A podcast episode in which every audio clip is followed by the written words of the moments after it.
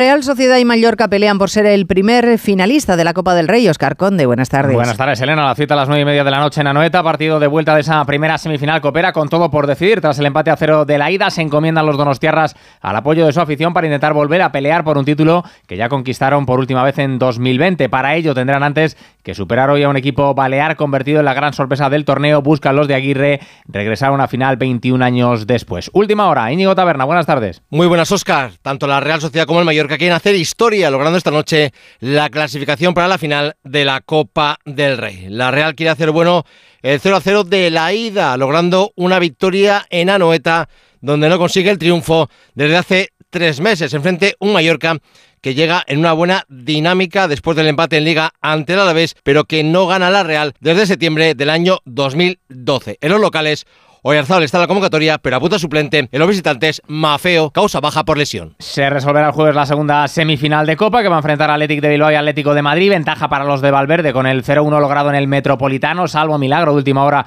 no podrá contar Simeón en Samamés con Antoine Griezmann, renqueante aún de ese esguince de tobillo. La casi segura ausencia del Galo se sumaría así a las bajas por lesión de Jiménez, Lemar y Azpil y Cueta. Enfrente, el Atlético de Bilbao se queda sin su lateral zurdo titular, Yuri Berchiche, por una lesión muscular. La buena noticia para Valverde, la recuperación del que ocuparía esa plaza en defensa. Citas coperas que llegan después de que ayer el Girona recuperase la segunda plaza de la Liga tras ganar 3-0 al Rayo. Además, la justicia ha desestimado hoy la demanda del Real Madrid y Athletic de Bilbao contra la Liga por el acuerdo con el Fondo de Inversión CVC. La sentencia asegura que la operación no vulnera los estatutos de la patronal como denunciaban ambos clubes. El presidente de la Liga, Javier Tebas. La ratificación de que las cosas estaban bien hechas. ¿no? Aquí está, eran legales en el ámbito civil ni en el ámbito penal. No nos sometemos a las amenazas de por muy grande que sea la persona, en este caso del presidente del Real Madrid, por muchas influencias que tenga. Haremos lo que queremos, que es lo justo y lo necesario para la mayoría de los clubes.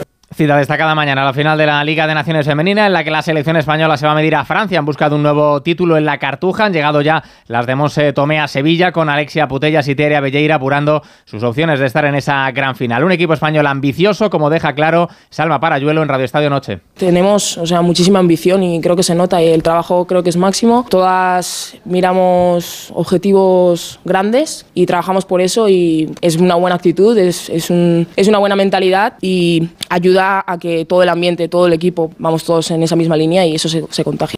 Y en balomano, Jordi Rivera ha dado a conocer la lista de la selección española masculina para el preolímpico del próximo mes de marzo. Destacan los regresos a los hispanos de tres veteranos como Gedeón, Guardiola, Viran Morros y Antonio García para buscar esa plaza en París 2024. Si para ti abrir gas no tiene nada que ver con tu cocina, entonces te interesa el seguro de moto de línea directa.